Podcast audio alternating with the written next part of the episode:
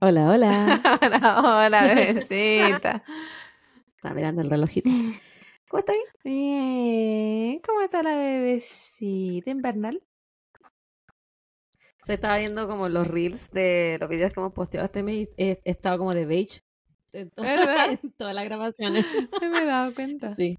Estoy muy otoñal. No, estoy bien. Estoy eh, contenta. ¿Me? ¿Por qué? ¿De qué me perdí? Porque estoy contenta con mis logros cardiovasculares. Ah, Eh. lo- las corridas, los trotes. Sí, pues, estoy contenta porque eh, siento, hoy día le, le comentaba a Esteban que siento que a mis 34 años tengo mejor estado físico que a los 24. Qué envidia. Qué ganas de decir lo sí, mismo. porque yo aquí no. No, Sí. yo siento que mi mejor momento fue como entre los 26 y los 27. Es que he tenido mis periodos, No, porque como a los 22 corría 5K diario y me dio esa weá por meses. Sí. Y después volví como a los 26, 27, cuando andaba mucho en bici, corría mucho. Pero ahora en la actualidad yo respiro. Y eso es un ejercicio suficiente. yo me volteo en la cama y eso es un logro porque no, ya no me duele la espalda.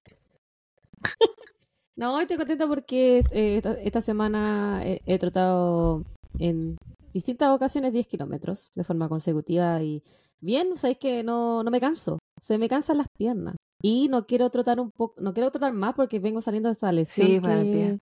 que, te había comentado que, que me tuvo como dos meses para la, la contractura en el pie. Una contractura autoevaluada por mí misma del corto del diagnóstica. Sí. Oh, que me la traté yo misma como buena kinesióloga. muy bien. Y a veces me, me molesta un poco, como que se- me resiente un poquito después de tratar, pero es como que la zona estuviera inflamada y después, pasa. chao, no, me- no me molesta para tratar. ¿Y cómo estuvo tu Halloween? Halloween. Estuvo movido. ¿Saliste Eh, a tuve, buscar dulces? tuve prueba. Así que me fui a, fui a clase, tuve prueba, después tuve clase. Y ese día el profesor había dicho que si uno iba con un eh, disfraz, te ponía más puntos. Y yo no pensaba ir con disfraz, no estaba en mis planes, la verdad. Eh, había que hacer también otra cuestión para la prueba y tampoco pensaba hacerlo. Porque yo dije, cualquier cosa que me consuma tiempo de estudiar, en verdad no valía tanto la pena. Pero eh, fui a comprar una tienda de segunda, andaba viendo, eh, viendo si encontraba uniformes para la pega o algo así, o si encontraba algo que fuera decente. Pues ya había cachado más o menos los precios en otros lugares. Dije, ah, en una de esas, me toca el golpe de suerte si a veces están las guas nuevas. Y, y bueno, no encontré uniforme, pero sí encontré un disfraz. Eh, paquete sellado, todo nuevo y qué sé yo, donde el precio original era de 50 dólares y yo lo compré a 5. Así que dije, Ah, buena. Qué, maravilloso, porque esto que más que de segunda es, es de primera, pero en el lugar equivocado. Y no, obviamente no me lo probé ni ninguna weá y compré nomás el paquete, pero es tal cual así como cuando uno va aquí a las tiendas que venden los disfraces, eh, como todas las cosas como para Halloween, Sí. así. es el mismo tipo de paquetito donde yo alguna vez también me había comprado otras weas, pero que ya no me entran porque ya, ya Este- hablamos que la Claudia de 26 no es la misma que la Claudia de ahora. ¿Y saliste a buscar dulces? Eh, no, porque acá es por horario.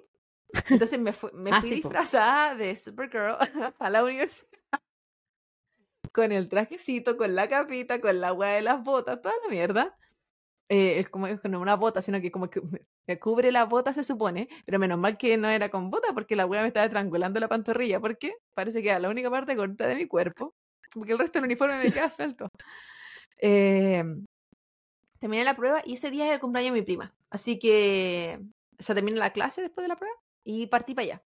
Pero la, eh, yo normalmente salgo como a las 8, salí un poquito antes, pero aún así no alcancé a llegar al horario de pedir dulces, que es de 6 a 7 acá. Y a lo más, algunos niños se extienden y están hasta las 7 y media. o sea, y obviamente como mi, los hijos de mi, de mi prima y mi primo son chicos, entonces no pasan el horario extendido. Son más como para los más Mm. grandecitos, los que andan más solos. Sí, lo como de. Yo vi varios como eh, medios pritinos Sí, o teenager. 12, 13 años y como el máximo, pero eh, Sí. ellos igual, a veces pasan temprano. Como que depende mucho de las calles, qué sé yo. Pero esto, lo- los de mi prima son bebitos, así que no.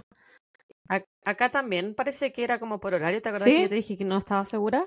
Pero creo que el, hora- el horario peak, por lo que me comentó el Esteban, era antes de que yo saliera de clase. Yo salí a las 7 y ya no había tanta gente como el año pasado, yo me acordaba haber visto. Pero igual, yo sal- salimos los tres, yo me disfracé de, de perro. Una también, perrita. La vendí. Una perrita siempre en la calle y en la cama. Eh, la, la vendí en un elefante y su primera vez eh, buscando dulce, ella muy educada de a uno. Una ternurita. Entonces ahí lo que más me gustó de este mm, Halloween. trick or treating, que tenía un vecino que en vez de dulces tenía copete. ¿Para los papás? En un... ¿O para los niños? no era para los- para los infantes. Entonces la vendí y durmió súper bien ese día. Eh, no, yo era un, como un, no era un cooler, era un contenedor de plástico con hielo y agua y había unas latitas, po. Y dije, uy, un Sprite, tengo mucha sed. Hay una Coca-Cola, y agarré la que según yo era Coca-Cola, era Jack Daniels. Me- Jack Daniels de, de Granada. Mira qué exótica. Delicia. Y yo me iba tomando mi Jack A mí me gusta el Daniels mientras iba. Es que tenía, un- yo creo que te Pero es como el que me, es como el que me hiciste comprarlo otra vez, que era asqueroso. No, no, no, ese, no, ese era malo. Este era, ese era malo. Hubo que arreglar Sí, esa. No, este era rico. Era rico, me gustó mucho eso. Pero papi, no quieres que una consuma alcohol. Mira, no estaba de acuerdo. Dice alcohol. Uh. Oh, quizás está preguntando dónde está. Ah. Él también quería. Ya pues. Así que lo pasé bien, lo encontré bonito ir a buscar dulce y consumir Y copete al mismo tiempo. Dije, "Ay, qué multifacética me siento. ¿Qué consumes? Ah, tecito. ¿Eso nomás? Eso no. Ah, tenés que estudiar. Sí. Es que eh, normalmente mis viernes y mis Mm. lunes eran mis días de hacer tareas, trabajo y qué sé yo. Pero estoy trabajando porque Claudia volvió. ¿Cuánto duraré? Hagamos una apuesta. Porque en la última pega duré un mes. Un poquito más. Pero. eh, Claro, esto es diferente porque No, aquí me estoy jugando un poco el que- futuro. Aquí no tengo la posibilidad. que durar más. Aparte que las más. condiciones son igual más humanas. No son, Sí, como- no son es 12 como horas sin derecho a no sentarme. Es como un internado, pues bueno, así una, es una práctica profesional, práctica, eh, prácticamente. Mm, Si es de lo que vaya, teoría. lo que vaya a trabajar después, Sí. entonces, no, bueno, te cagás, que te tiene que gustar nomás. Pero hasta ahora, O al bien. menos que no te guste, pero vas a tener que quedarte, sí, sí, como yo. Siempre existe esa posibilidad. Siempre, hoy día lo pensaba. Ay, que si no me gusta esto, pues ya cagué, po. ¿Qué le voy a decir a mi familia? No. Segunda carrera al bolsillo. No, no tengo esa posibilidad. Las estoy coleccionando. Me encantan estos cartones que se pegan en la pared. Mira, Ese es mi hobby. Eso es lo que hago, decoración. Pero. Pero. No, piola. La cosa es que me tengo que levantar muy temprano. Porque entro a las seis y media. Y entonces, claro, tengo que manejar y toda la weá. Y estoy en pie un poquito antes de las cinco. Que en la normalidad, antes cuando trabajaba en la tienda, también lo hacía y te acostumbráis después, ¿cachai? Ya, porque estáis tan ocupada en la mañana y al final yo agradecía, salía temprano y tenía todo el día para hacer weá iba al gimnasio, hacía esa, vida. Pero eh, me va a durar un rato más, pues y después paso al, al otro turno y ahí ya no me gusta tanto. Ahí pierdo todo el día. Pobrecita. Pero bueno. Yo estoy tomando por si acaso, por si quieres saber. Sí, ya, pues cuéntamelo. Vodka naranja. ¿Vodka? Señora, ¿usted tiene ganas de hacer caca esta noche? Estoy wild. ¿Eh? Adolescente, ya te dije que mi estado físico está mucho mejor. No, sí. Estás des- de- Pero no así. desafiando el sistema digestivo. Así soy yo, desafiante Uh. siempre. ¿Algo más que, Uno salude que que comentar? Decir? Uno salude que Ah, sí, po. Tú, parte tú. ¿Parto yo?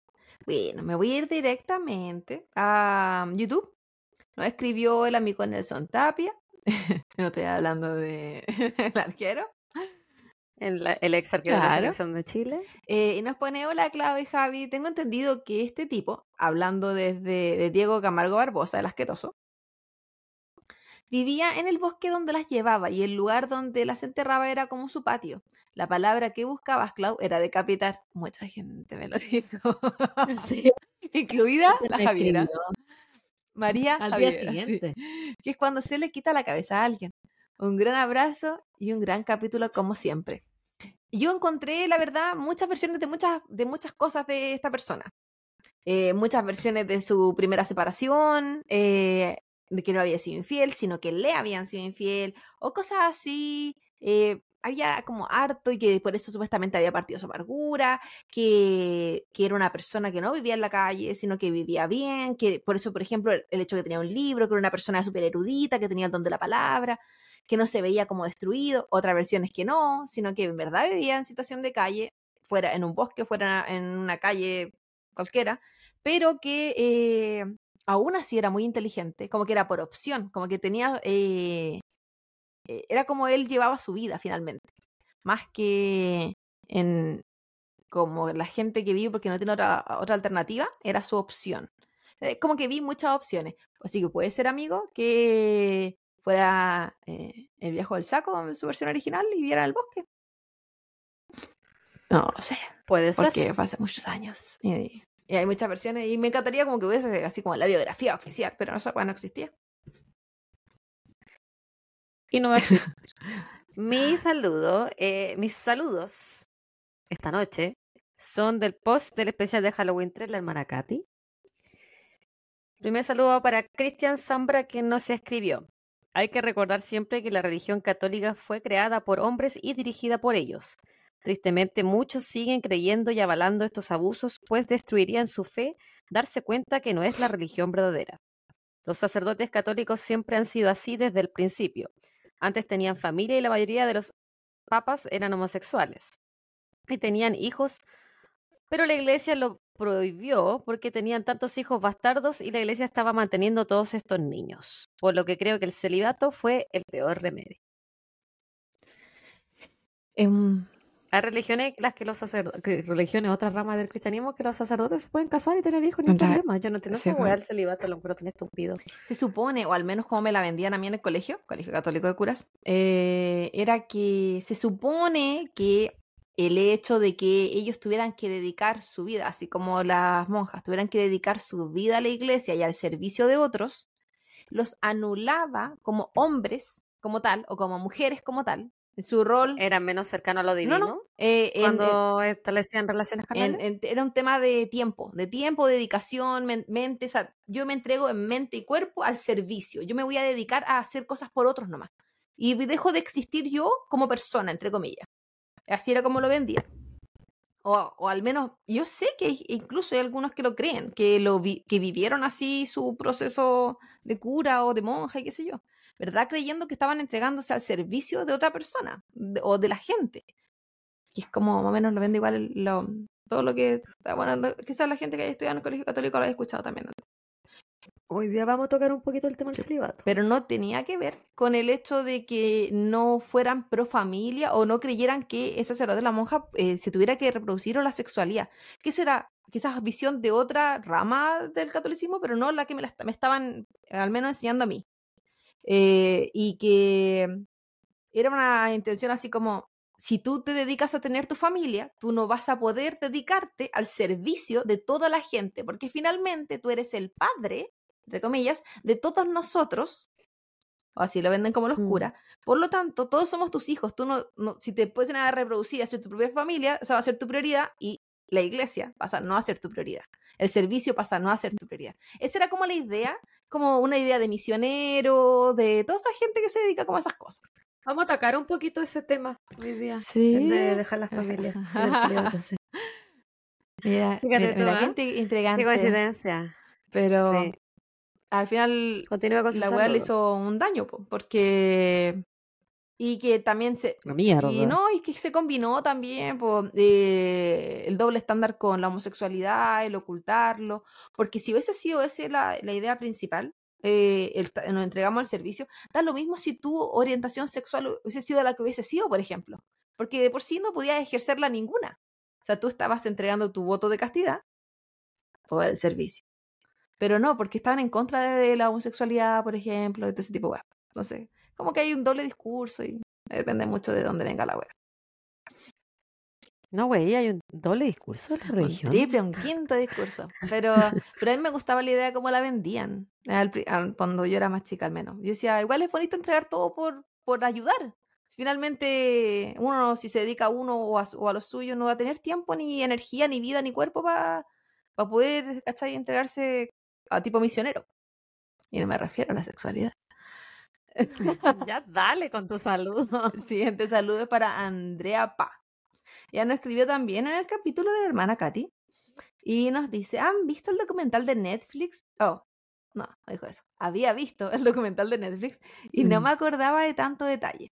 Terrible, pero bueno, como siempre. Se agradece que se toquen temas tan heavy. Patty le da el tono a las historias. Gracias. Gracias a la Patty que también nos aportó. Sí, un excelente capítulo de la patita. Mi saludo va para Cami.91. Gran episodio como siempre. Gracias por revivir los traumas de The Keepers. Como ex alumna de colegio católico, puedo corroborar que la iglesia es una de las entidades más sórdidas y corruptas. Yo estoy completamente de acuerdo y no fui a un colegio católico. Ah, es cuático. Para lo que uno ve, lo que se escucha, lo que se sabe. Y mi último saludo para una amiga de la casa, Lali. La Laura Chamorro. Nos escribió en muchas partes, pero voy al, al, mensaje que nos escribió en el mismo capítulo de la hermana Katy, porque fue una de las tantas que se confundió con el tema de la intro, hay intro, no hay intro, dónde está la intro, eh, por qué este capítulo no tiene intro. Y nos pone la intro es parte de ustedes. Es un todo, es un todo en. Yo me divierto mucho y hace mejor mi, mi comienzo de semana. Somos los más amigos y como se dice acá, los de afuera son de palo. Eh... Somos los más amigos aquí. los más amigos nomás. Pero Lali, todo eso son órdenes porque no tengo tiempo. Así que no corto más esta de capítulo. Iba a ir, iba a ir todo junto nomás.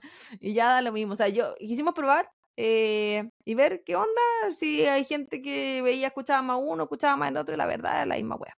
Así que fue un, un experimento que quizás para nuevos oyentes lo hubiese sido más atractivo, que no cachan nada de lo que hablamos nosotros los primeros 20 minutos, pero mm. ya está, ya fueron. Ya está, y mi último saludo va para Jos Teheran. Jos Teheran, no sé. No sé, amiga. Pero nos puso, nunca había escuchado este caso, tristemente no me sorprende. Crecí en una familia muy religiosa y aunque no viví este tipo de abusos, vivía siempre con culpa de todo. Ah. Jocelyn Teherán se llama. Habíamos hablado eh, de, la, de, la culpa católica. La gran herencia de la iglesia católica es la culpa.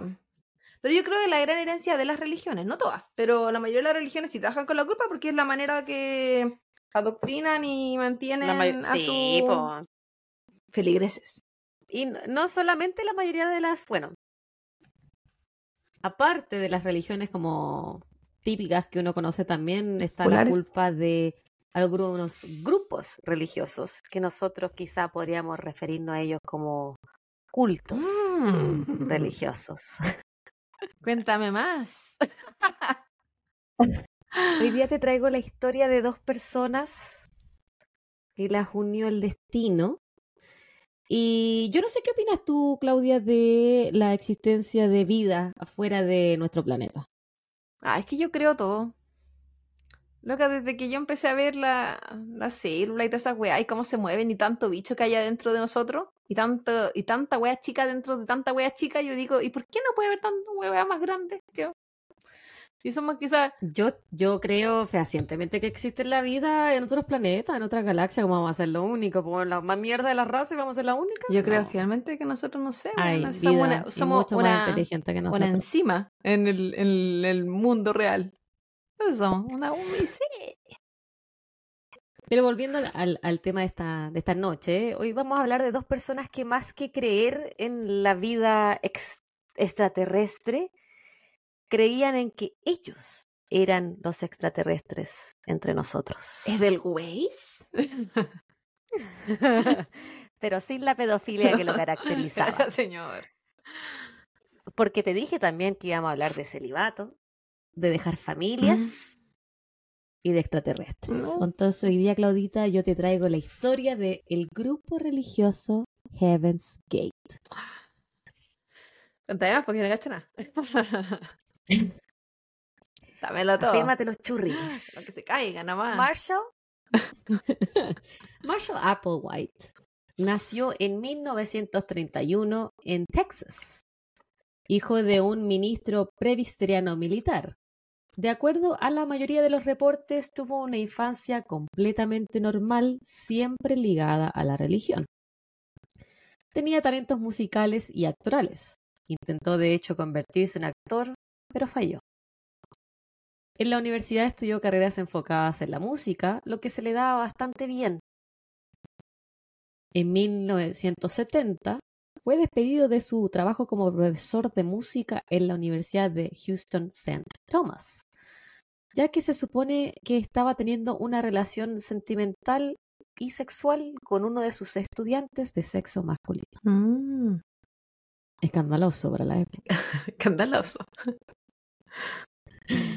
Marshall, que para estas alturas ya se encontraba separado de su esposa, tuvo algo que uno podría decir un ataque de nervio, una crisis por la pérdida de su trabajo. No por la pérdida de su matrimonio, obviamente, porque no le gustaban mucho a las mujeres. Un par de años más tarde, en marzo de 1972, Marshall conocería a Bonnie Nettles, o Nettles, una enfermera casada que tenía un fuerte interés por la teología, profecías bíblicas y el ocultismo. Las circunstancias de cómo se conoció Marshall y Bonnie son aún inciertas. Algunos dicen que fue en un hospital psiquiátrico donde Applewhite era paciente, pero el mismo Marshall en uno de sus escritos dijo que se conocieron mientras él estaba visitando a un amigo enfermo y Bonnie trabajaba en el mismo hospital. La versión más creíble, por supuesto, no es de ninguno de ellos dos, es de la hermana de Bonnie, que dijo que Marshall era paciente en el hospital donde trabajaba Bonnie y ella fue una de las enfermeras que estuvo a su cuidado.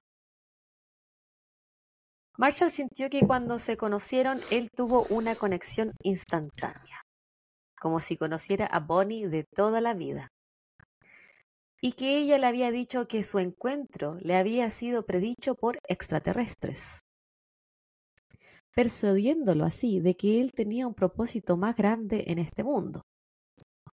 Algunos dicen que Bonnie era la verdadera líder y Marshall su primer seguidor. Mm, yo le creo. Que la mujer. Sí, y si se la llevan. Siempre, un siempre con esa manipulación. Sí. Que. La verdadera. La pelea. eh, Los verdaderos villanos de la historia. Mujer. La, ¿Cómo se llama la de Hitler? E- eh, Eva Brown. No. Mala también. Ambos comenzaron a leer Cristología, Asceticismo, que es la filosofía de la abstinencia estricta. Leían de la muerte, la vida después de la muerte, que se llama Hecatología, el Nuevo Testamento, resurrección y además, ¿por qué no agregar la ciencia ficción? Yo creo cuando la gente se pone a estudiar todas esas weas. Está la gente que lo hace por curiosidad, para saber de qué se trata, qué es, qué sé yo. Hay gente que lo hace para entenderlo. eh, pero cuando la gente lo hace de fanático, es porque está buscando llenar. Dangerous. Está buscando llenar. ah, preguntas que tiene. vacío. Eh, Buscar respuestas que le acomoden a su. eh, Dudas. Claro, es como, no sé, puta, se movió el vaso. Yo sé que pueden haber 150 mil razones, pero yo leí que si se movía el vaso a las 12 de la noche cada vez que estoy rezando, es porque soy la Sí, elegida, claro. ¿cachai? Como que buscan esas weás, como... Y decir que lo lo leyeron o no saben de dónde la wea. No sé, lo que yo pienso. Para junio de ese año ambos tenían creencias sólidas de acuerdo con todo lo que estaban estudiando. Escribieron panfletos de que Jesús había reencarnado en un hombre nacido en Texas, haciendo referencia a Marshall. Porque la, la gente que hace eh, grupos religiosos, cultos, eh, siempre se van por lo más grande. Yo siento que hay- no, es como que La gente me podría dar un poquito de su autoestima, weona, porque yo no entiendo cómo creen que son tan Yo grandes. soy el elegido. Esa weá es como, hay millones y millones y millones de personas, pero yo soy el hijo Yo del soy. creador. El que creó toda esta weá. Yo. Aquí. ¿Cuándo, weón? Nació uno un moco, un moco de, un moco de perro, weón. Una meba dijiste la otra vez. Concluyeron que ellos dos eran los dos testigos del libro de las revelaciones. Ocasionalmente visitaban iglesias donde predicaban sobre sus verdaderas identidades y se hacían referir como los comillas los dos o los dos ovnis. Qué creativo. Así se hacían llamar. no, buena que después se cambian el nombre y la creatividad. De- pero que- demasiado elegidos para poder ponerse a pensar en una creativa. Para nosotras fuimos más y creativas. Bonnie creían que ellos morirían para ser resucitados y ser transportados en un objeto volador alienígena. Pero sus ideas no eran bien recibidas por otros grupos religiosos y tuvieron dificultades para ganar adeptos. En mayo de 1974 se les unió su primera seguidora quien dejó a su familia e hijos para seguirlos. Mm, ella quería irse. Estaba chata la familia. Quería la verdad. Quería un break. Sí, De la, La de es que la maternidad es de difícil. la verdad, Rose. Pero al par de meses se arrepintió y volvió con su familia, ¿viste? Ella solo quería un descanso. Estaba jugando. A la escondida, fue a comprar cigarros. Sí. Marshall poco tiempo después fue arrestado por estar en posesión de un auto robado y pasó seis meses en prisión. A principios de 1975 volvió a unirse con Bonnie. La pareja tenía una relación asexual y platónica. Se hacían llamar Bo y Pip, Winnie y Po.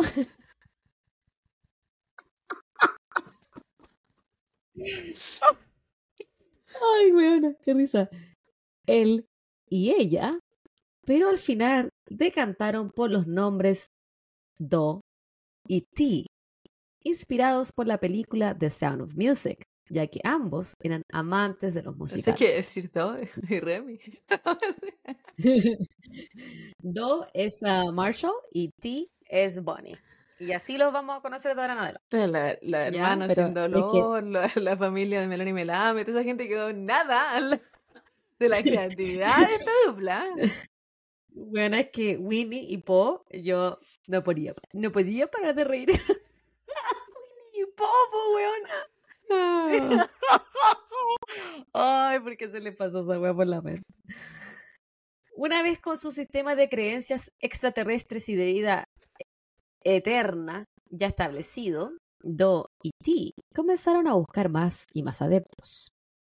Promocionaban su culto por medio de panfletos en los que se ponían una los que ponían una llamativa nave espacial con la advertencia que decía lo siguiente.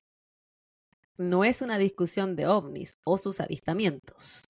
Dos individuos que dicen ser enviados de un nivel superior al humano y volverán a ese nivel en una nave espacial, paréntesis, ovni, dentro de un par de meses. Y ese era su folleto, y lo pegaban en distintas partes de las ciudades.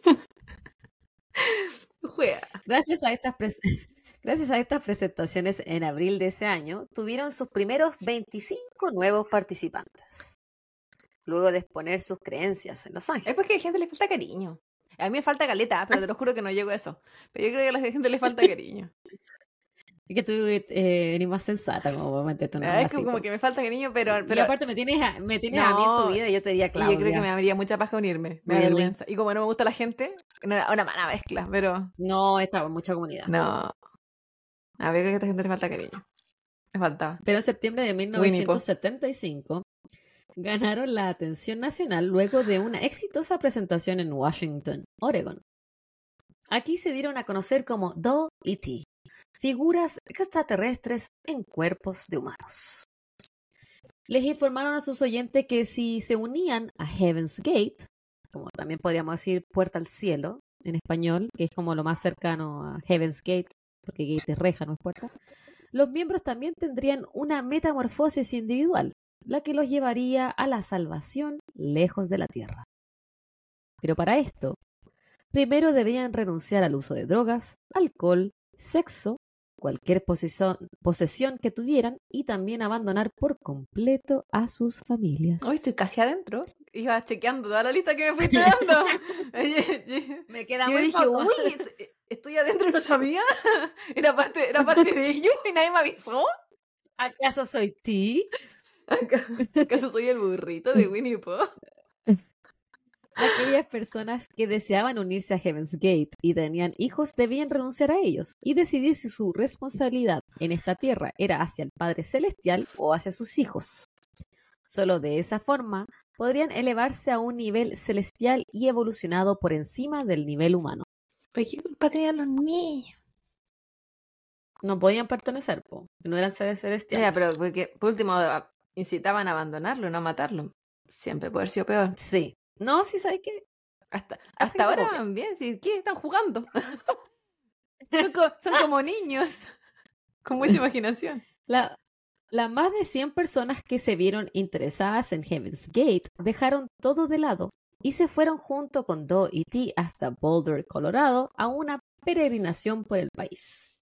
Siempre en la eterna búsqueda del objetivo divino de Dee y To.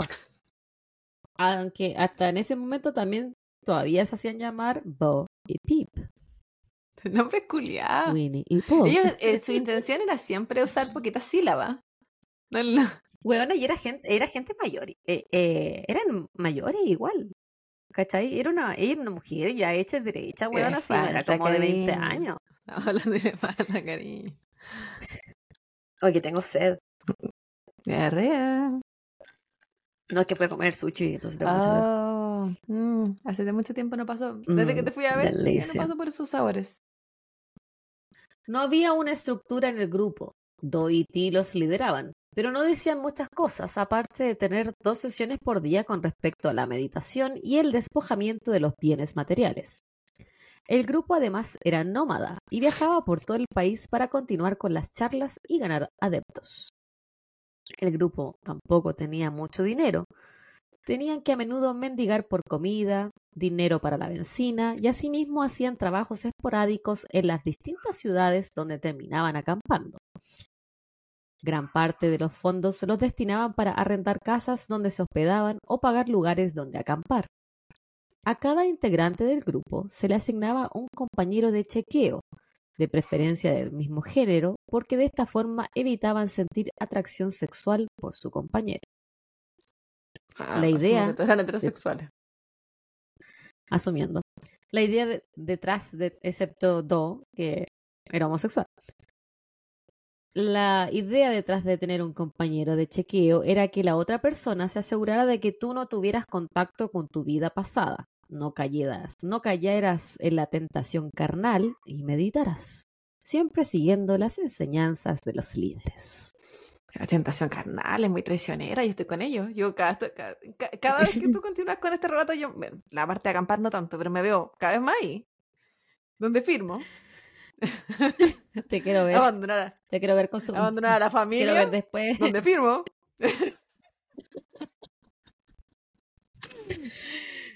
Cumplo con todo. requisito. Yo no me hagáis reír, weón. La prensa internacional se cuestionaba las intenciones de T y Do. Los presentaban como ridículos, autoritarios, locos y mentirosos que le lavaban el cerebro a sus seguidores. Pero ellos les dijeron a los miembros de su grupo religioso que este asesinato publicitario que les estaba dando la prensa solo hacía resaltar su visión de ellos mismos como mártires, que algún día dejarían esta tierra para irse al plano celestial y que dejarían de estar en la palestra nacional para tomar una visión más resguardada y privada. Por lo tanto, les dicen a sus seguidores que quienes quieran continuar en el grupo religioso tienen que irse con ellos y despojarse absolutamente de todas sus pertenencias personales y características que los hacen ser ellos mismos, ya que en el nivel superior son todos iguales. Pero ¿qué más que se podían despojar si vivían acampando? Pues loca, ¿qué podían llevar? Los integrantes fueron obligados a cortarse el pelo y todos ten- debían tener el mismo corte de pelo. Así como ellos eran bien como no binarios, podríamos decir. Pero no, es como, ¿Ya? ¿cuál era esta? ¿Hay una religión? No, no, no sé si era religión o culto, no sé. Como el budismo. Claro. Sí, una wea así. Pero todo, todo a meditar, todos se, vi- no todos se era- visten igual, todos pelados. eh, no era el ras, era como cortito nomás. ¿Cachai?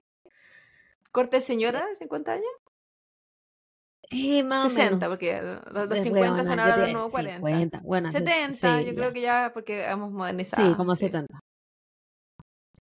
También tenían que despojarse de su sexualidad por completo y no ser ni muy masculino ni muy femenino. Entonces, como te dije, eran como bien no binarios. Meditaban por largas horas y tenían completa abstinencia sexual. Además, debían utilizar un diapasón mientras meditaban, un diapasón en la frente, para bloquear los pensamientos humanos y acercarse más al plano celestial. Era hermafrodita. Amebas. Sí. Entes. En 1977, Ti y Do indoctrinaban a sus seguidores para ser convenci- convencidos de que no eran humanos, sino que seres del nivel superior que vivían dentro de cascarones humanos como, conocidos como vehículos. Eventualmente ellos dejarían estos vehículos o contenedores para pasar al nivel superior. Una de las formas que los miembros tenían para desasociarse de sus yo's del pasado era cambiarse el nombre, eligiendo tres consonantes de su primer nombre y uniéndolas con el apellido Odi, lo que era en realidad el diminutivo de Dios. Y ellos iban en camino para convertirse en dioses. Ti y Do le dijeron a sus miembros que el nivel superior los estaba adoptando en su familia, por lo que todos debían tener un nombre que contara de seis letras. Por ejemplo, Claudia. Sí, yo nací adentro de Tú- esa wea. An- Me, me falta, serías- ser más andrógena. Tú serías algo así como Claudie en inglés Claudie. o Claudie en español y yo como Jabrodi en inglés o Javro- eh, en español. Así, Claudie, concéntrate. Claudia. Yo me veo cada vez más. Igual se parece como pronuncian mi nombre acá. Así que no andaría tan diferente. Claudie. Su gloria. Esencialmente, ahora los miembros de Heaven's Gate eran monjes célibes y con cambio de nombre incluido. Ahora comenzaron, aparte de cortarse el pelo igual, las mujeres tenían prohibido usar maquillaje o los hombres tener vello facial. Utilizaban las mismas prendas de vestir, un uniforme con pantalones de telas ancho, camisas con botones, manga larga y holgadas. Y estaban todos como uniformados. Ahora no necesariamente era como del mismo color, pero sí eran los mismos estilos. ¿Cachai? O sea, podía ser como una camisa a rayas, pero era como grande, holgada. Era como que no se te viera la silueta de tu cuerpo al final. Hoy estoy en esa etapa de mi vida ahora. Soy súper oversize. Comprándome en XXL porque se usa. Bueno, es que. En Costco. Sí, cliente. Siento que estoy adentro. Me falta poner más andrógena nomás. Mira, Colodi. Está más adentro que afuera. No. El grupo, luego de un intensivo retiro espiritual, ya que ellos continuaban siendo nómades, un- durante su tránsito por el país, uno de sus integrantes del grupo heredó una gran suma de dinero. Y ahora, en vez de mendigar por fondos, el grupo podía arrendar grandes inmuebles para que todos vivieran en grupos de alrededor de 15 a 20 personas por casa. Aquí el dominio de Ti y Do eran todos los aspectos. Los integrantes del grupo perdieron todo tipo de autonomía e incluso sus comidas eran medidas. Había instrucciones, por ejemplo, para hacer panqueques. Todos los miembros podían comer la misma cantidad e incluso eh, la miel o el sirope que le echaban a los panqueques debía ser de una forma y cantidad determinada. Es que si querían llegar al cielo, tenían que estar livianitos. Así como van a llegar. ¿Viste? Era todo, todo tenía una intención, era para que se elevaran y flotaran. Es que al final la idea era que todos fueran iguales. Es ¿Cachai? el tema de la alimentación, sí. No hubiese, di- no diferenciación entre unos y los otros. Claro, es cuática la alimentación porque yo no necesito la a eso iba, misma cantidad de comida que otra persona. Ahora, si me van a dar la misma cantidad de comida, no sé, porque alguien que come tres veces que yo, puchado. Puchado, no me voy a. Si me van a dar seis panqueques puchados, Sí. pero si me van a dar dos, no estoy de acuerdo. Bueno, como, pero. Mega. Ahí está cagado, viste, no podría estar porque no eran veganos. No te iban a hacer algo distinto, porque eran todos iguales. Pucha, pero. Calodi. Quizás Calodi dijo a Brody. Yo soy- quizás hubiesen puesto para que se pongan más rígidos. Hubiese ido cambiando. Que eran unos visionarios, estamos hablando de los 70. Visionarios en, en cuanto a su ser no binario, su asexualidad. Sí. cosas que yo no sé si en esa época se hablaba. Algunos miembros del grupo eran elegidos para salir a trabajar, mientras que los otros debían permanecer en la casa. Ay, ojalá quedarme en la casa. Esto era para no alertar a los vecinos de que había muchas personas viviendo juntas. quedar De esta forma, también mantenían a la prensa alejada de ellos. Uno de los miedos más grandes de T y Do era ser perseguidos por familiares de los miembros del grupo o de ser descubiertos por el FBI, aunque nunca estuvieron bajo el radar de este último. Pero ¿por qué si no estaban haciendo nada malo? Era por que Pero, weona, el- la persecución es parte de los grupos religiosos. Sí. Claro, pero es que en general los grupos religiosos igual están haciendo un ah, sí, como que te va, te te va a ir preso porque le dijiste a alguien que abandonara a su familia y lo hizo. Como, puta, pero esa persona tiene el libre albedrío, ¿cachai? Decidió hacerlo. En este caso, este culto en específico, hasta ahora, no es nada que uno dijera, están haciendo algo mal, ¿cachai?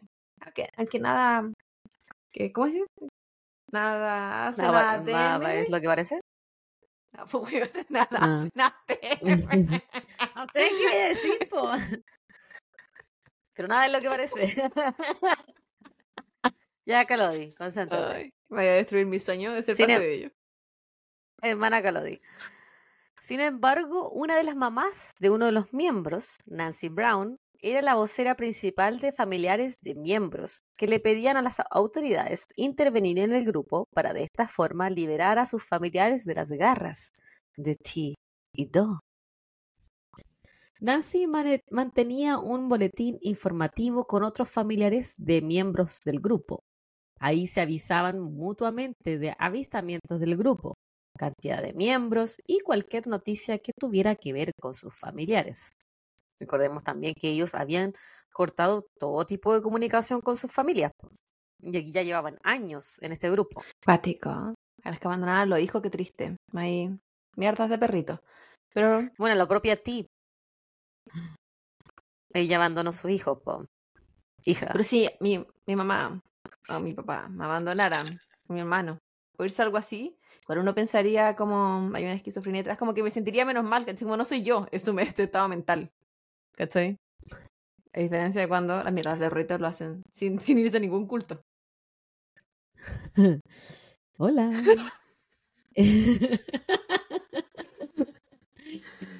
Ah, ¿en qué parte que El miedo se acrecentó cuando ocurrió la desgracia de Johnstown. Estos familiares le pidieron, entonces, los familiares le pidieron al FBI hacer algo. Pero Heaven's Gate no estaba cometiendo, como bien tú dijiste, ningún crimen. Y tampoco los miembros del grupo, todos adultos, estaban siendo obligados a formar parte de él. Todos eran adultos y estaban ahí de forma voluntaria siguiendo las reglas de sus líderes. Así que en realidad el FBI tenía razón, o sea, no tenían nada que hacer porque al parecer nadie estaba en peligro de nada. Claro. Porque No había ningún tipo de abusos sexuales, tú, decir, no lo estaban deprivando de comida. No, y nadie estaba por la fuerza, porque si por último fuera por decisión propia que se querían cagar de hambre, pero es que no lo tenían amarrado, así como, allá, sometimiento, esclavitud. Aparentemente.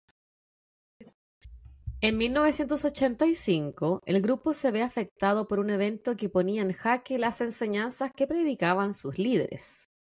La mortalidad de T se vio amenazada cuando ella fue diagnosticada con cáncer. Primero, el cáncer fue ocular y ella fue operada para remover el tumor. A T tuvieron que extirparle por completo el ojo y en su lugar comenzó a utilizar una prótesis ocular. Acuático. Pero poco tiempo después, ella fue diagnosticada con melanoma metastásico y le entregaron un oscuro pronóstico. T solo tenía un par de meses de vida. Sin embargo, solo pasarían un par de semanas para que ella dejara su vehículo en esta tierra y pasara al nivel superior. A pesar de que T tenía una hija y una familia fuera del grupo, ella rehusó comunicarle su enfermedad. T, quien había mantenido comunicación con su hija Terry durante todos estos años, no le dijo nunca que estaba enferma. Y su hija se enteró nueve meses después, cuando miembros del grupo la visitaron para contarle la noticia de que su madre había fallecido. comunicación no tenían. Porque si yo te llamo todas las semanas y Eran cartas. escribía no, me llegan cartas de ti en nueve meses, igual si tenemos una comunicación Es que no- fluida. Yo nunca dije que era fluida, yo dije que ella mantenía la comunicación. No sé con cuánta frecuencia le escribía. Pobre Pero frecuencia. piensa que esta, esta señora lleva como 10 años. Sí, no, probablemente era la, la, la carta la una carta como cada cuatro meses. cumpleaños. Terry también se enteró que al momento de morir, su madre vivía a tan solo cuatro horas de ella. Sin embargo, miembros del grupo le habían quitado la oportunidad de despedirse de su madre. Y con miembros del grupo ella se refería a Doe. Pero eso también es culpabil- culpar a, a- De la mamá. No, no, igual. ella, ella, ella buscando a otros culpables porque finalmente era decisión de la mamá. La mamá decidió irse, la mamá decidió, decidió estar alejada tanto tiempo.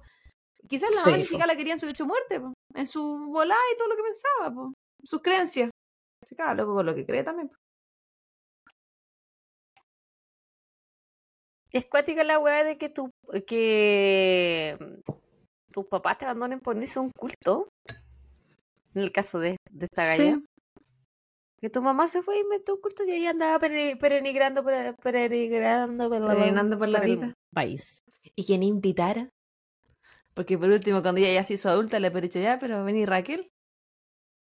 y Eh, no vení no. con la muchacha. Me imagino así como que el Esteban se fuera. No, que me voy a un- a unir a este culto. Y se va nomás, pues weón. Y yo me quedo sola con la Bendy. ¿Cachai? Una locura. Sí, a ver, mm, Yo, creo que iba a haber señales igual. sí.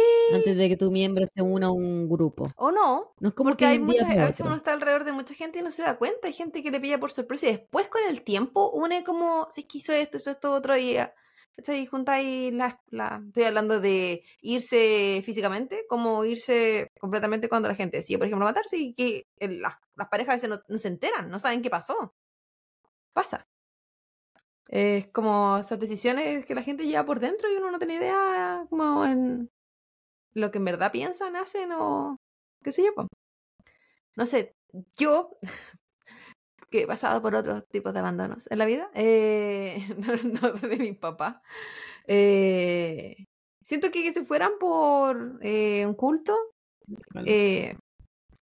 había mucha rabia ese hijo en común, por supuesto, pero probablemente como la gente intenta buscar razones, eh, culpabilizar, eh, buscar responsabilidades, todo ese tipo de cosas que se pasan en esos procesos de duelo, sobre todo si hay abandono, me imagino que los cultos siempre están relacionados con cosas que nosotros, personas fuera de los cultos, lo vemos como casi que problemas mentales, problemas psiquiátricos, eh, Ujú. alucinaciones. Entonces, pensar que alguien se fue porque tiene problemas mentales y lo tenéis súper claro porque la veis lo que está haciendo, te da una justificación, entre comillas. No significa que menos rabia, menos dolor, pero no es lo mismo que si sabéis que se fue en su sano juicio. ¿Cachai? Se fue. Yo, que, yo, yo creo que no. Hay un, hay un, pod- un podcast de unas hueonas que, eh, que han estado en cultos. Así como, y te- yo escuché como un capítulo que era eh, un capítulo de este. Y como que dicen como que cualquier persona puede caer en las garras de un culto. Cualquier persona puede ser influenciable al punto de dejarlo todo o unirte a un culto, por ejemplo. O, un- Más allá de Heaven's Gate, por ejemplo, al, Yo al creo que de culto acuerdo a las de necesidades. Nexium, que era como una estafa piramidal. la creo- eso depende de tus necesidades, depende de tus carencias, depende de la parada que esté en la vida. Puede ser, claro, cualquier persona. Pero yo siento que tienes que estar en un punto de. Vulnerabilidad. Exacto. Influenciable, manipulable, eh, fácil de convencer en ciertas cosas. Todos hemos sido manipulados en algún momento de nuestra vida por, por una u otra razón, por una u otra persona. Y claro que esto te lleva un poquito más allá. Porque te, te saca de tu propia vida. Pues, Finalmente esas personas dejaron de ser ellos. Los miembros del grupo religioso se vieron devastados por la muerte de Ti, pero por sobre todo, Do estaba completamente destrozado y se encerró en una habitación durante meses. En octubre de 1985, le permitió a los miembros de su grupo religioso ir a visitar a sus respectivas familias por primera vez en 10 años. Le afectó.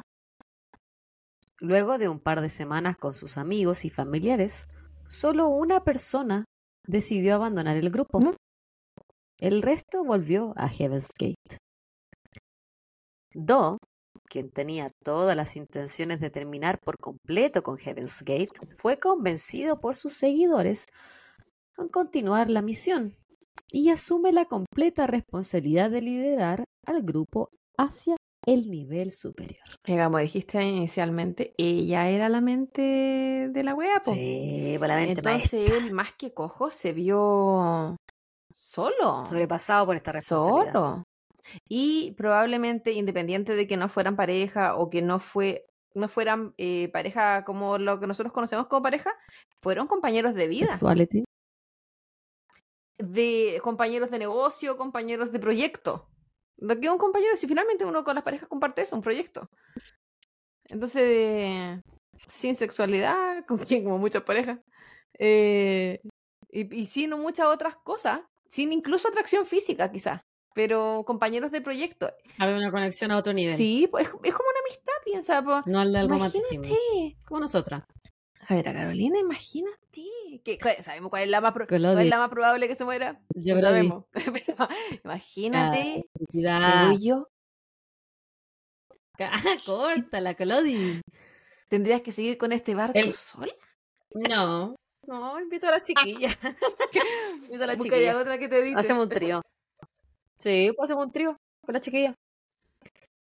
El grupo se convenció de que T había abandonado su vehículo terrenal para esperarlos en el espacio. Do describe a T como su miembro mayor y su guía y conexión con el Padre Celestial.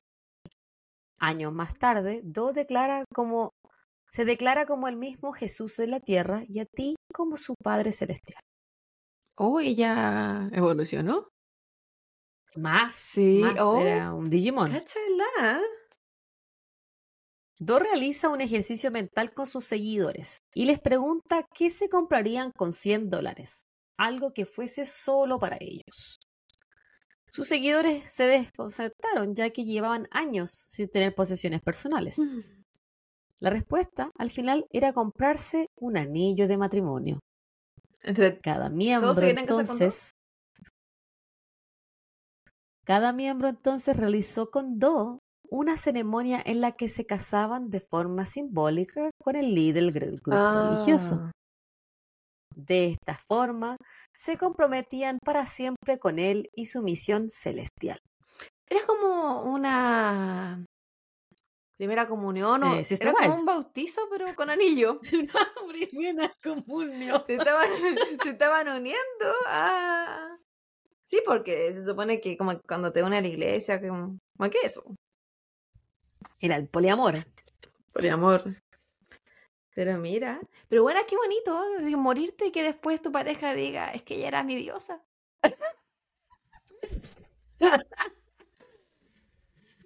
A medida que Do tenía más y más poder en el grupo, sus enseñanzas eran cada vez más estrictas. Había que eliminar cualquier signo de masculinidad o feminidad en el grupo, al igual que cualquier atisbo de deseo sexual, ya que esta era la- droga carnal más importante que los alejaba de seres divinos y celestiales. Siento que he dicho tantas veces la palabra celestial. No, no tantas veces. Cuando los miembros se levantaban en la mañana, debían limpiar sus genitales con un paño y dejarlo en el baño. Luego firmaban un libro para dejar constancia de que lo habían hecho. De esta forma, otros miembros del grupo se podían asegurar de que ninguno de los miembros había eyaculado la noche anterior porque la evidencia estaba en el pañito. ¿Y si fue en el sueño? Así como los peos no tienen dueño, ¿por qué se hace?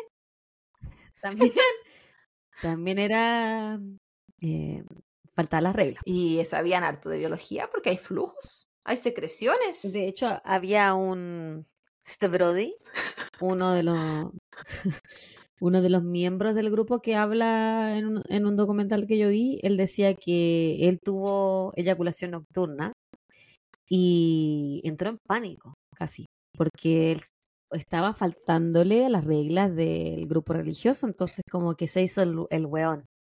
Pero que a medida que pasaba el tiempo, como que le empezó a pasar cada vez más. Ah. Y al final él, él terminó saliéndose del grupo, pero hasta, hasta el día de hoy él sigue completamente convencido de que Do y Ti eran celestiales y, y la quizás wea. el ti- tipo de comportamiento como estamos hasta ahora, no hay nada como que uno diga, o sea, fuera de que el abandono lo dijo, eh, que uno diga como, de como, Y como seres, ¿cachai? Eh, como, em, pueden haber sido súper, esta gente que es como súper energética, súper en su volada. Claro, él también decía que cuando se casó con Do, eh, era su turno, y Do, porque el Do estaba sentado en una silla y todos estaban en un, en un círculo, y iban uno por uno y, le- y el Do les daba un besito en el, en el anillo. Entonces decía que cuando fue su turno y él se acercó al Do, el Do estaba como sudando, así, diaforético casi, y él había sentido que Do estaba poniéndole mucha energía a esta, a esta unión. Yo creo que son personas cuando se despojan de tantas cosas, o sea, de como banalidades, preocupaciones del mundo exterior, finalmente, muchos de ellos, porque tú dijiste que algunos nomás trabajaban, eh, concentraciones como casi que en lo divino, cero sexualización, que no deja de ser también una parte energética súper importante, si uno entrega mucha energía con eso, uno recibe mucha energía con eso, mucha mierda energía muchas veces. Entonces, como, eh, yéndonos así como a la parte más espiritual de la wea, eh, puede que fueran personas que fueran súper eh, como energéticas, así como el Reiki. ¿Cachai? Si igual hay- nosotros somos energía, porque somos mucho más que eh, eh, ser humano, hay más cositas. pues, Carne claro, eh, no son- somos más que puras células, ¿cachai? Entonces, no sé, puede ser por ahí. Ahora, yo si hubiese sido el, el eyaculador nocturno, Ese Brody. si hubiese sido ese amigo, eh, yo diría, mi Brody. cuerpo es demasiado humano y yo no pertenezco a este grupo. Yo me hubiese retirado. Yo me hubiese retirado eh, con la vergüenza, con la cola entre las patas, diciendo que mi cuerpo no me quiere ahí. Porque mi cuerpo está reaccionando. Mi vehículo. Sí, Mi vehículo es demasiado mi terrenal. vehículo está demasiado sexualizado, incluso sin sexualidad. Lo está pidiendo a gritos. Se- sería, Déjame leer. sería. ya, córtala, déjame leer. Sería el propio Do quien admitió sentirse atraído por uno de sus seguidores. Y en una de las reuniones lo juntó a todos los amigos y les cuenta al resto del grupo que lamentablemente él ha tenido una eyaculación nocturna. Imagínate los- la seriedad de esa Por- conversación. Por lo que su conclusión natural al respecto es que él debe castrarse. Yo lo apoyo. Y junto con él, entre siete y ocho miembros del grupo deciden castrarse también. Mira la castración colectiva. Así debería, esa weá debería pasar con los, con los que andan repartiendo hijos por todos lados. Así como, Podría ser como una oferta, dos por uno. sí, así como junte- jun- Ni juntémonos todos, sí, juntémonos todos los que andamos repartiendo hijos por el mundo. Con cero responsabilidad. Fueron dos de las miembros del grupo, que eran enfermeras, quienes realizaron la castración de sus compañeros y removieron sus testículos. Mira, hay que hacer la weá. Pero la castración de uno de sus miembros se complicó y Cerodi termina en el hospital, Sin coquito. pero se recupera. Eventualmente encuentran doctores que les realizan la castración y no hay más inconvenientes. coquito. Aunque la mayoría de los hombres del grupo decide no castrarse. Lo que estaba súper bien, dijo el, el Do, porque no era una obligación, era como los más. Los más. Los más. que tengan más miedo. O sea, es que si yo. Sí, po, no, y quizás cuántos más. lo más, eh, lo más calodi, como que están ahí No, no. la energía. ¿Y ¿Qué pasa con los que estaban? Quizás habían muchos que estaban con la con eyaculación nocturna y no. ¿Qué te sacaban a ti, por ejemplo? Como mujer, que, que te, no te podéis castrar, pues, bueno. Eh, es que la, eh, Una que también es eyaculadora nocturna. yo, que- la- yo creo que el, el hombre es más evidente. Hay rasgos más evidentes eh, en cuanto a su sexualidad. Entonces, me refiero físicamente y ese tipo de cosas. eh, entonces, es más difícil de ocultar. Y, y también, no sé, yo creo que mientras menos pasa, más se olvida. O sea, mientras más tiempo pasa, más se olvida. Entonces, ¿No te secas? Sí, pues, Sara. Ahí, ahí está la amiga, yo creo. po. Quizás viviendo de la nostalgia. déjame- O no. O sin echar de menos. Para 1991 el grupo estaba cada vez más reducido. Algunos se habían alejado por no cumplir todas las reglas y otros no soportaban la manera en que Do afrontó el bloqueo a la sexualidad de los miembros. Por esta razón, el movimiento religioso comenzó a buscar nuevamente a los medios de comunicación para reclutar nuevos miembros. Comenzaron una serie televisada de un total de 14 horas pusieron anuncios en las páginas amarillas y volvieron a su estilo de vida nómade haciendo reuniones explicando el movimiento y que el fin del mundo estaba cada vez más cerca. Invirtieron. A pesar de que tuvieron algo de éxito para reclutar nuevos miembros, la mayoría de las personas era escéptica y rechazaban las ideas del grupo. Entonces, el grupo se vuelca al uso del Internet y crean su propia página web para generar más adeptos.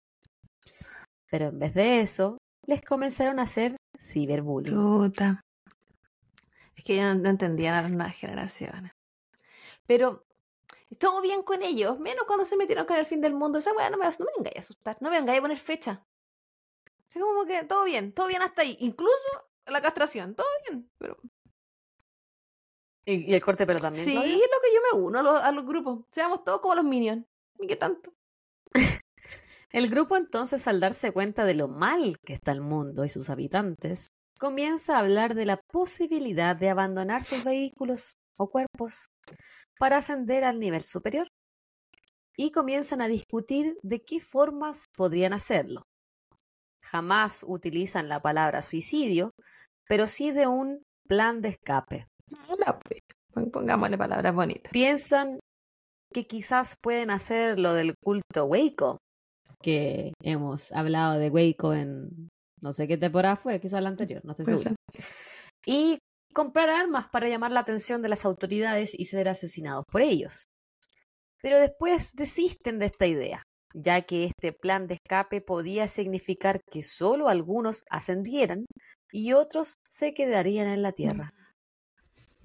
No, esta ma- la arma era, no era como de su onda. Si ellos eran más pacifistas, ¿por qué se hacen ese daño? Sí. No era lo suyo, es como la gente que pretende ser otras personas. En septiembre de 1994, el grupo religioso se encontraba en California y tienen una reunión en la que Do le pregunta a sus miembros si es que están dispuestos a suicidarse con barbitúricos. Algunos miembros deciden abandonar el grupo luego de esta reunión y Heaven's Gate se ve reducida una vez más. En el 96, el grupo se convence de que el gobierno de Estados Unidos está ocultando al público la existencia de un platillo volador que se encuentra siguiendo al cometa Hale-Bopp.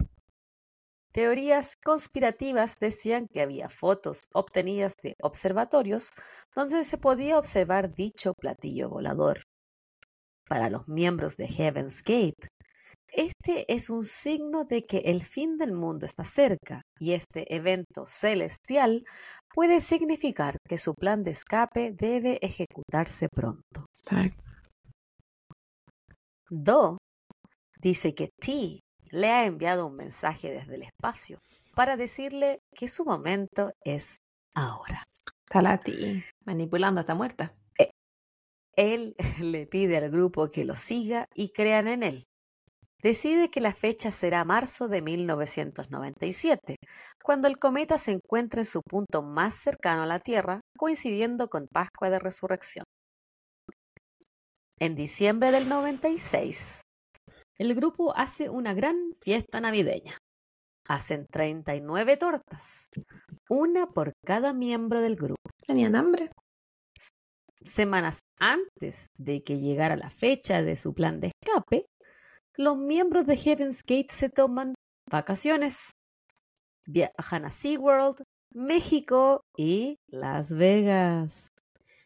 Y en su página web suben información de su plan de escape del planeta Tierra y continúan haciendo videos VHS explicando sus planes, diciendo que lo hacían que todo lo que hacían era por voluntad propia y que mantenían la esperanza de que más personas se les unieran.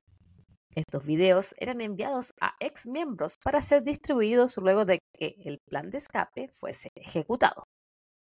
En estos videos salían así como que entrevistaban a los miembros. Y dicen, yo soy tanto, de, no sé, yo soy Colodi, tengo 33 años y estoy aquí por voluntad propia, yo me quiero ir de este planeta. Bueno, no son, ya no tuvimos testigos. No, fue la persona que necesitaba. Tú, Calodi, tú eres Ah, pero Calodi. andrógena.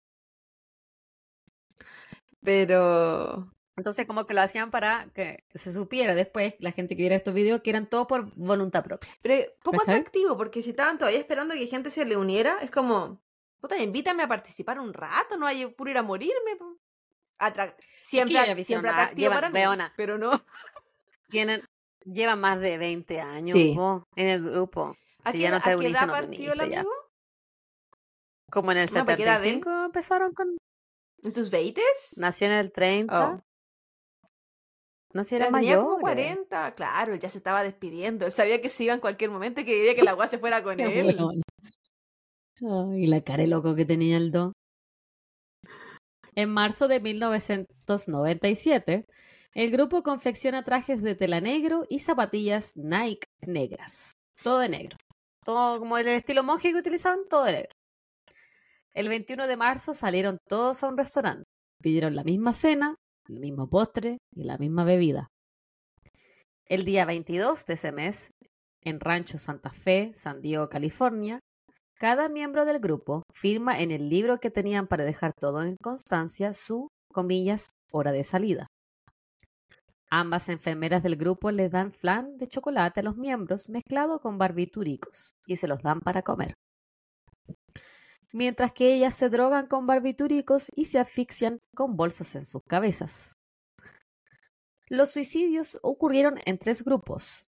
Marshall Applewhite, o Do, murió en el segundo grupo. Tenía que asegurarse que alguien se Tres- murió antes que él. Tres días luego del suicidio en masa, uno de los ex miembros del grupo da una pista anónima a la policía, diciendo que teme que Heaven's Gate ya no se encuentre en esta tierra. Este ex miembro había abandonado el grupo religioso una semana antes del suicidio en masa. Esta persona le dijo a Do que había tenido una visión que debía documentar sus experiencias con el grupo para que el resto de la población supiera quiénes eran. Do le permitió irse y le mandó un paquete con instrucciones sobre qué hacer luego de que ellos se suicidaron. Le pide que vaya hasta la casa de ellos y los grabe, de esta forma documentando sus cuerpos fallecidos, vestidos con el mismo uniforme, todos acostados en sus respectivas camas, mirando hacia el techo como durmiendo en paz. 21, muje- 21 mujeres y 18 hombres habían muerto. Como esta muerte en ritual me recuerda a la familia de la India. Que tenían que estar en Mm. cierta posición y la wea. La noticia del suicidio en masa tuvo varias respuestas del público. Algunos programas como Saturday Night Live hacían sketch ridiculizando a Heaven's Gate y otros defendían el actuar del grupo diciendo que eran todos adultos y habían actuado bajo su propia voluntad. Por otra parte, expertos en cultos expusieron que personas que están bajo la dominancia mental no pueden discernir lo que hacen con claridad.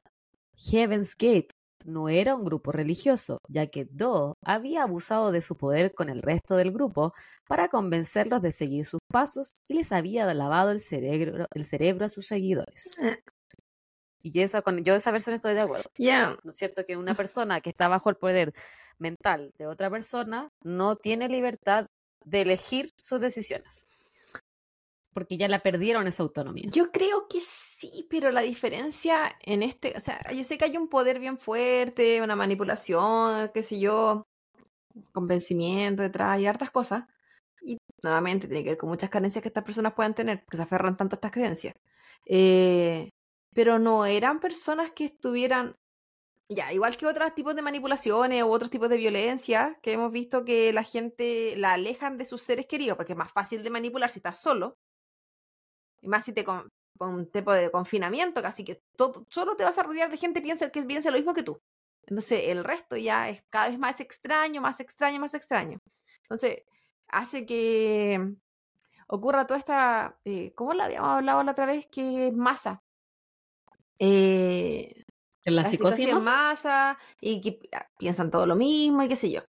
Sí, ahí hay todo un tema psicológico que obviamente son más manipulables y, y incluso la propia de él, que es como que yo, yo te diga, eh, yo le empiezo a decir, Yo creo que él estaba consumido por su propia sí, psicosis. es, como, es que es lo mismo, es como que yo empiezo a decir, ¿sabéis qué? Eh, yo soy asiática. Eh, y tú me decís, sí, sí, eres asiática. Y viene otra y me dice, sí, po. Que, que, que eres la reina descendiente del rey tanto de no sé qué wea asiático. No tengo idea porque no sé nada de la cultura. Eh, y al final me lo va a terminar creyendo. Y yo me lo voy a creer tanto, tú lo vas a creer tanto, y el de al lado también lo dijo. Es que es como la es que eh, pasa a ser de que todos creen en lo mismo. Entonces yo es responsable el loco por, por su wea, sí, pero no es el, no, es- no, yo no diría que es el, Pero igual, el, el único. yo lo que yo creo es que, aparte que no podían discernir, es que ya llevaban tantos años en este grupo que qué otra cosa vaya a hacer, po, weona? sí, para ¿Qué- qué más- de vida, ¿Qué más puedes hacer si abandonaste todo lo demás? No tenéis carrera, no tenéis trabajo, no tenéis familia porque ya la abandonaste. Entonces, estáis completamente comprometidos con la misión, la visión del grupo. Y siempre con la falsa idea de libertad, porque ellos no estaban obligados a estar ahí, entonces ellos sabían que se podían ir cuando querían. Ellos no estaban obligados a, por ejemplo, a no salir de vacaciones, porque estaba hablando, se fueron a México, se fueron a SeaWorld, entonces, ah, Pero porque era de la despedida. no, sí po. sé, pero hacían cosas, probablemente pudieran ir a comprar, ¿cachai? Esa, esa falsa idea de libertad, es como los Amish, tienen esa falsa idea de libertad porque se mueven por muchas Ujú. partes, pero están dentro de su, su culto, finalmente. No, es como que, Living Amish. o sea, Me sí, serie. no, no tienen una libertad real, eh, o como libertad de elección. Pero al final sí son libres porque están decidiendo. Tiempo después del suicidio en masa, dos ex miembros intentan suicidarse para poder ascender al nivel superior junto con los otros 39 miembros que ya se encuentran en el espacio celestial. De estos, solo uno fallece, Wayne Cook, de 55 años. Su esposa también había sido parte de Heaven's Gate y participó en el suicidio en masa, mientras que el otro hombre que sobrevivió a este intento terminó suicidándose exitosamente en junio del Sí, 98. porque qué paja quedarte vivo que todos los demás se mueren. En el documental hablaba la hija de Wayne Cook eh, y ella decía que ella perdió a sus dos papás, que los dos se fueron a este, a este los dos la abandonaron. Después, weona, qué triste, ¿eh? Los dos la abandonaron para irse al culto y ellos eran como de los pioneros del culto aparte. O sea, no era como que tuvieron cinco, los últimos cinco años, sino que habían estado ya, llevan 20 años en la wea de culto. Ella se mató, su mamá se mató y cuando el papá no se mató, que le pedía a papá, por favor, no me abandones. Pero ya estaba. que- Por favor, quédate pero ya conmigo. no estaba con con ella, hija. él estaba aferrando la idea de papá porque él nunca fue su papá. No, po. Una mierda Sí, de po. perritos, po, weón. Y al final se terminó matando también. Pues entonces ella decía que Heaven's Gate le quitó a sus dos papás. Sí, no. Y como que hablaba de que los buenos eran como súper pro, súper inteligentes, buenos profesionales, y como que cambiaron así, como que se trastornaron con la idea de Heaven's Gate y la abandonaron. Es que también decía, hay- "Weón, qué Hay algunos cultos pena". que tienen una idea súper eh, como elitista, porque uno tiende a pensar que son personas eh, sin educación superior. Eh, cuando hablamos de carencias, no tiene que ver necesariamente con carencias de educación formal. Intelectuales, ¿no? No, tiene nada que ver. es claro, tiene que ver con otras cosas. Eh, y lo hemos visto en muchos cultos. Demasiada gente que sí tuvo educación superior. Que uno dice, ya, pero si Sí, po. acceso a, a este universo que te entrega la universidad, de ahí su nombre, de información. No, pues no necesariamente, porque vaya lo que vaya nomás, pues si es verdad. No, no necesariamente de salir, no salís más inteligente a la universidad.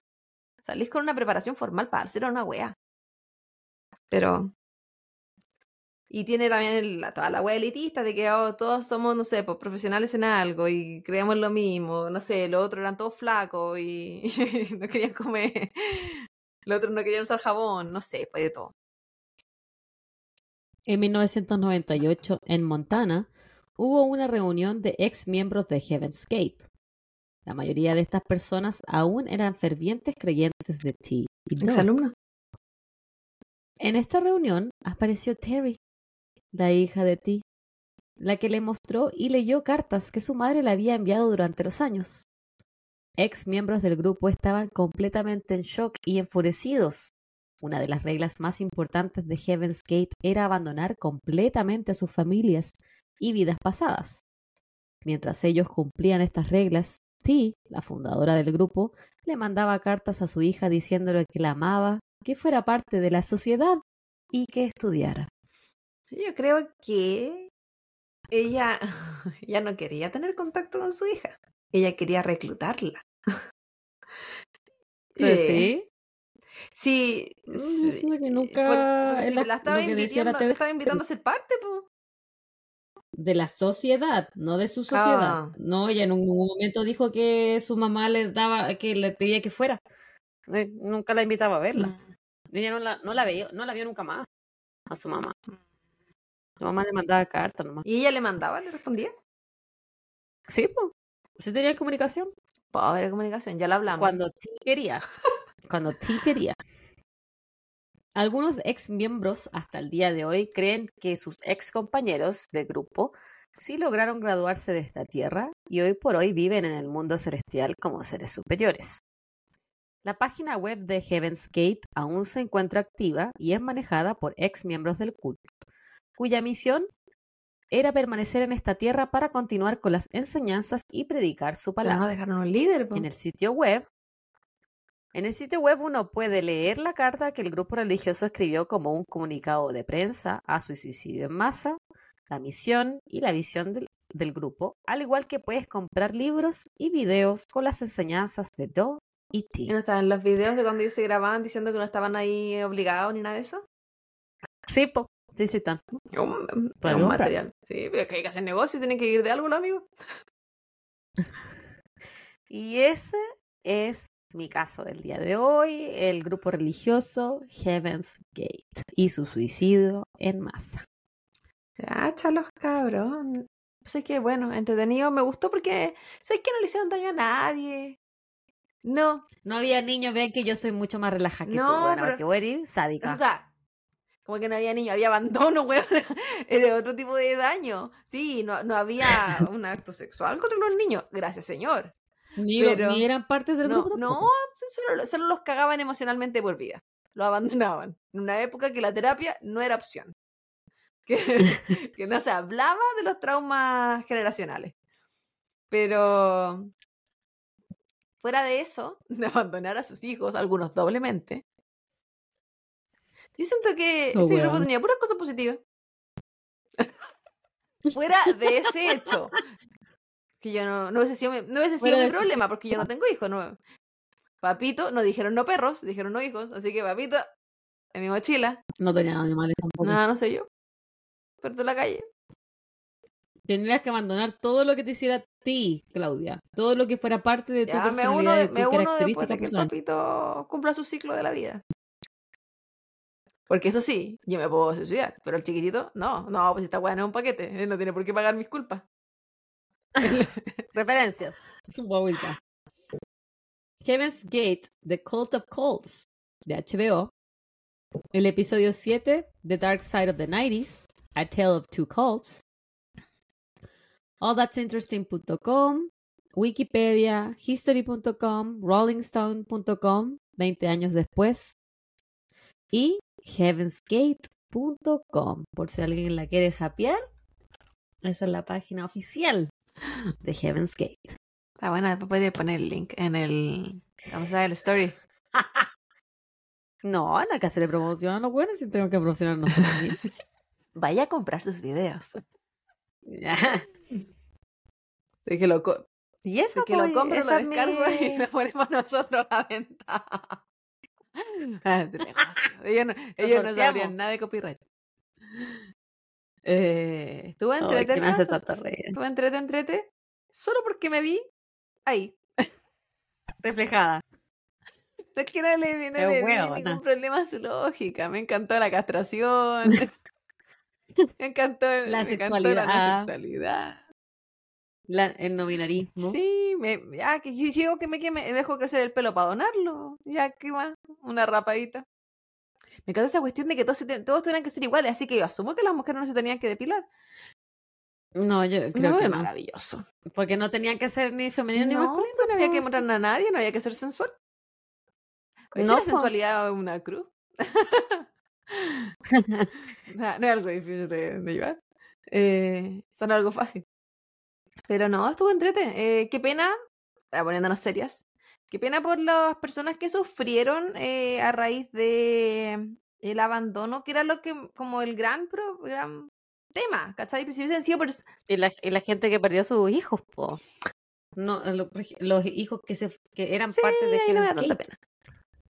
¿No te da pena? Me da pena. el- Yo como mamá me da pena, pues, weón. Sí, A mí me da pena, pues, weón, que mi cabra chica que se meta a un sí- culto y después se suicide. No, me da pena. que que se maten en un culto, yo siento que el dolor ya se lleva cuando se unen y no los, y no los puedes casar. Es como que se metan una a las drogas, ¿cachai? Como que estén metidos No lo puedes claro, sacar. las personas que tienen hijos con grandes adicciones eh, sufren el proceso de la adicción. No sufren, o sea, no es No. que no sufran, pero no es el, el, el final, de repente lo esperan por el tema de, del proceso de mierda que viven. po. Claro. Entonces, para muchos, yo me imagino, puede que no, eh, perdieron a sus hijos antes. La pérdida física al final ya fue un tema, pues ya la habían perdido. Entonces, eh, el, el proceso es lo terrible. No así tanto para el hijo abandonado, que quizás nunca pierde la esperanza de que el papá vuelva. Qué peca igual el hijo abandonado que es como, en el caso de la que perdió los dos papás, es como, weón, la mierda de papá que te tocaron, po, los dos te abandonaron, pues.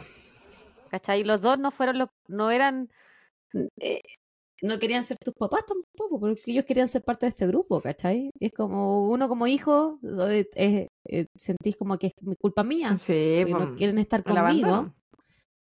Y lo que tú dijiste, pues no había terapia en esa época. Yo no sé si esas esos, esos niños ahora adultos pues, son personas mayores ya y están terapiados, no tengo idea. Ojalá que sí.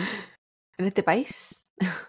No sé, bueno, yo llevo años en terapia y no me abandonaron por eh, unirse a Heaven's Gate. No, pero eh, es complejo, es complejo porque, bueno, todo lo que conlleva el abandono, si es que poco se habla también, porque las generaciones de esas, de, de esa época, era más de normalizar ciertas weas, era como, ay, sí, a mí me pegaban y estoy bien.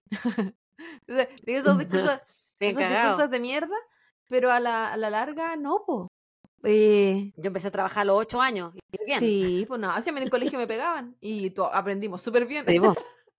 Esas, esos discursos de Hice toda mierda. la- Hice toda la tabla multiplicada. Sí, pero tiene que ver con también discurso aprendido y qué sé yo, y que y normalizar situaciones que no son normales. Pero, Por supuesto. y aparte la gente, yo siento, eh, ante la adversidad y ante de muchas cosas, lo principal es ser funcional y seguir. po. Entonces agarran las herramientas que tengan en el momento para seguir y muchas de esas pueden ser seguir nomás. ojalá eh, para todos esos niños abandonados, eh, probablemente ahora adultos ya con vidas realizadas por la, por la fecha más o menos, pues si estamos hablando de que fueron desde los 70 que empezaron con a- los abandonos porque se fueron uniendo diferentes tiempos hasta el 90 y tanto. eh, hayan podido entender o hayan sabido perdonar en su corazón, porque finalmente esa es la wea. Yo creo que la gente que sufre el abandono eh, se lleva una culpa que no les pertenece y toman una responsabilidad que no les pertenece. Porque eh, el, no es la persona que ejerce el que sufre No tiene que ver contigo, tiene con que ver otro, con claro. Entonces, la persona que recibe, o entre comillas, la víctima de estas situaciones, eh, pasa a ser la que agarra la culpa, po, porque, porque a mí, po, porque yo, ¿qué hice? Pues, Todas esas weas, que no tienen nada que ver, pues, así es la otra persona. En fin. Eso es todo, pues, poeta. Wendy, no. Wendy Nayeli. En este momento, ah, viernes, eh, la nochecita. Alto, gracias a toda la gente que nos estuvo poniendo like en el video, que es ese mini videito que subí, ese story. Porque mientras tú hablabas, bebita, yo te, yo te grababa. Subí ¿Verdad? un, story diciendo que estábamos grabando. Así que un abrazo muy buena. grande. Eh, esperemos que les guste el episodio y que nos sigan todas las redes sociales. Vamos a ir subiendo, de poquito a poquito. Eh, y compartan esta wea para que crezcamos más, porque si no, nos estancamos un poco. Sí, o sea, no, que hemos, no hemos dejado de crecer, ya no hay que ser mala gracia. Pero eh, no es la velocidad que uno espera. que, que está cuesta arriba. No se le olvide que pueden compartir el podcast, que pueden comentar, que pueden ponerle me gusta a nuestras publicaciones, que todo eso nos hace crecer y si gustan y si pueden y si desean su propina de nuestro sueldo, nos pueden hacer una mini donación, lo que ustedes puedan, lo que sea su cariño. Ojalá sea su cariño como diciendo eh, un cariño extenso está en nuestro Linktree.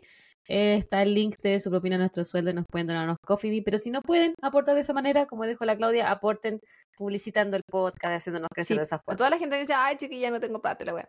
Yo tampoco, así que la entiendo, pero ah, subir el algoritmo, pues. Sí, hay harta amigas, yo sé que ahí tenemos las fieles, tenemos de las amigos del podcast, hay muchos, muchos que están todas las semanas o publicando, comentando los me gusta, aquí y allá, totalmente agradecido. Han estado bien contenidos con sus stories, no nos han Sí, es verdad, mucho. es que la semana pasada no sé qué les pasó. ¿Será porque era, era- no sé, qué, qué celebra, chucha celebración había en el mundo? Será porque, porque te mucha gente subiste, una- la intro equivocada. Eh, Los confundí. Eh, me quise, quise Sí, innovar. pues chao. Para nada. Para nada. Ya chiquillos, que estén súper bien, cuídense harto, grande. nos vemos pronto. Chao, chao.